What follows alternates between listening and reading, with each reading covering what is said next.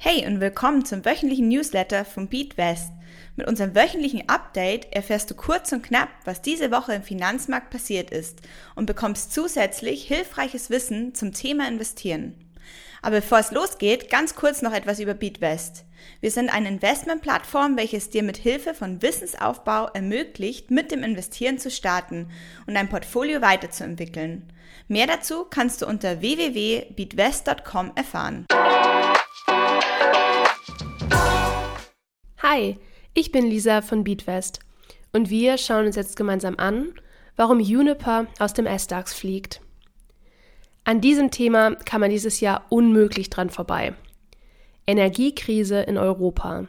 Alles begann mit dem Krieg gegen die Ukraine Anfang des Jahres.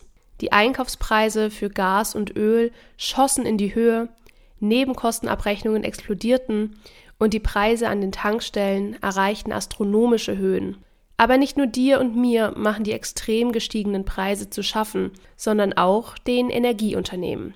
Diese saßen nämlich mehr oder weniger in der Falle. Die Energiepreise werden oft auf eine bestimmte Anzahl von Monaten festgeschrieben. Das Versorgungsunternehmen garantiert dir dann also beispielsweise für ein ganzes Jahr einen festen Preis für deinen Strom oder dein Gas, damit du am Ende des Jahres keine böse Überraschung erfährst. Allerdings sind die Preise jetzt stark gestiegen und die Versorger müssen das Gas bzw. den Strom dennoch weiterhin für die vereinbarten niedrigeren Preise an dich abgeben. Die Folge? Sie fahren herbe Verluste ein. Das ist der Grund, warum die Aktienkurse der Energieversorger in den vergangenen Wochen und Monaten stark gelitten haben. Ganz vorneweg stand Juniper. Das Unternehmen hat seinen Sitz in Düsseldorf und existiert seit 2016.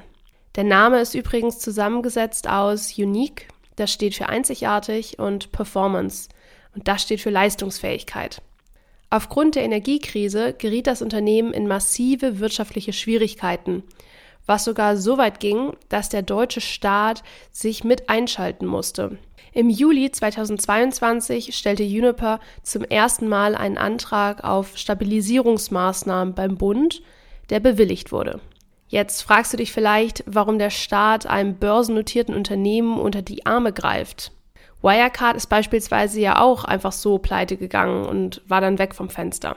Bei Juniper handelt es sich allerdings um ein Unternehmen, das Menschen wie dich und mich mit Gas versorgt. Wäre Juniper einfach bankrott gegangen, hätten Millionen Menschen über den Winter nicht heizen können. Um das zu vermeiden, hilft der deutsche Staat mit Finanzspritzen aus. Manchmal reicht aber eine Finanzspritze vom Staat als ein bisschen Extrageld nicht aus. Dann kommt es zur Verstaatlichung. Das heißt, der Staat kauft das Unternehmen vollständig auf.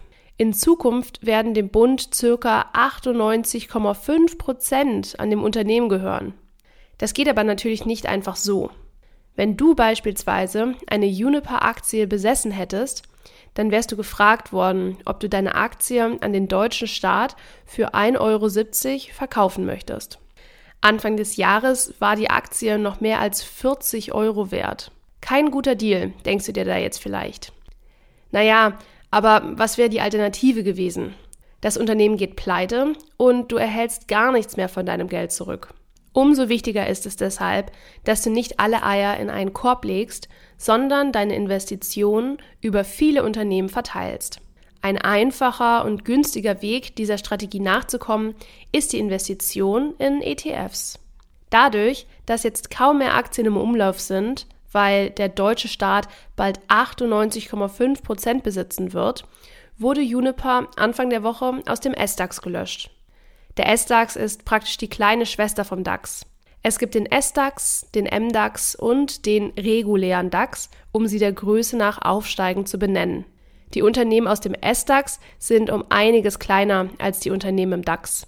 Im S-DAX findest du beispielsweise das Baumarktunternehmen Hornbach oder aber auch die Optikerkette Vielmann. Wenn in den Nachrichten vom DAX gesprochen wird, dann ist aber immer der reguläre DAX gemeint, der BMW, Adidas oder Bayer enthält. Kommen wir nun zu Newsletter-Leserfragen. Diese Woche erreichte uns die folgende Frage.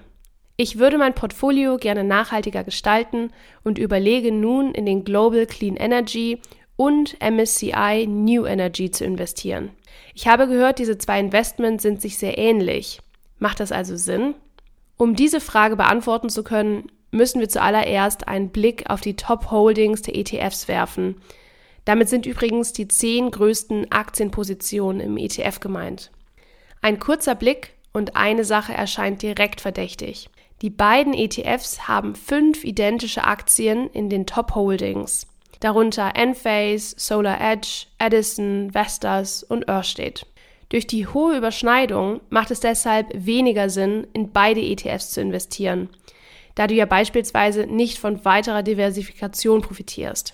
Diese Technik kannst du dir übrigens auch für andere ETF-Investitionen merken, denn ein Check auf große Überschneidungen, also mehr als vier gleiche Aktien in den Top 10, kann nie schaden. Als kleine Ausnahme hierbei kann man die ganz großen US-amerikanischen Technologieunternehmen wie Amazon, Meta oder Apple betrachten, an denen man manchmal schwer dran vorbeikommt. Anstatt in einen zweiten Clean bzw. New Energy ETF zu investieren, könnte es beispielsweise Sinn machen, in die Sparte Future Mobility zu investieren. Hierbei befinden wir uns im erweiterten Energiesektor, da viele Chiphersteller, Batterielieferanten und Elektroautomobilbauer vertreten sind. Du investierst dann also indirekt in erneuerbare Energien. Der Luxor MSCI Future Mobility wurde hierfür nach ESG-Kriterien gefiltert und könnte eine gute Ergänzung zum Clean bzw. New Energy ETF darstellen. Kommen wir nun zu unserem fünften Teil von Wege, weniger Geld auszugeben. Das Streben nach Reichtum mit dem alleinigen Ziel, Geld anzuhäufen, ist nicht cool. Es ist nicht das, was dich motiviert, in deinem Job alles zu geben oder passive Einkommensströme aufzubauen. Um mehr zu verdienen, musst du dir darüber im Klaren sein, warum du mehr verdienen willst. Oder wie Simon Sinek sagt, hart für etwas zu arbeiten, das uns nicht interessiert, nennt man Stress. Hart für etwas zu arbeiten, was wir lieben, nennt man Leidenschaft. Frag dich selbst, warum willst du finanzielle Freiheit erreichen und was ist daran anders als heute? Nimm dir einen Stift und ein Blatt Papier und stelle einen Timer auf 10 Minuten. Fang an, deine Antworten zu notieren und hör erst auf zu schreiben, wenn der Timer klingelt. Geh dann zu deinen Antworten zurück und markiere deine Quintessenz. Wenn du dein Warum kennst, macht die Beantwortung des Wie viel mehr Spaß. Und wenn dir der Beatwest Podcast gefällt und du uns gerne unterstützen möchtest, dann freuen wir uns natürlich über ein Abo und über eine 5-Sterne-Bewertung bei deinem Streaming-Dienstleister. Der Inhalt dieses Podcasts dient ausschließlich der allgemeinen Information. Diese Informationen können und sollen eine individuelle Beratung durch hierfür qualifizierte Personen nicht ersetzen. Die hier angegebenen Informationen stellen keine Anlageberatung und keine Kaufempfehlung dar.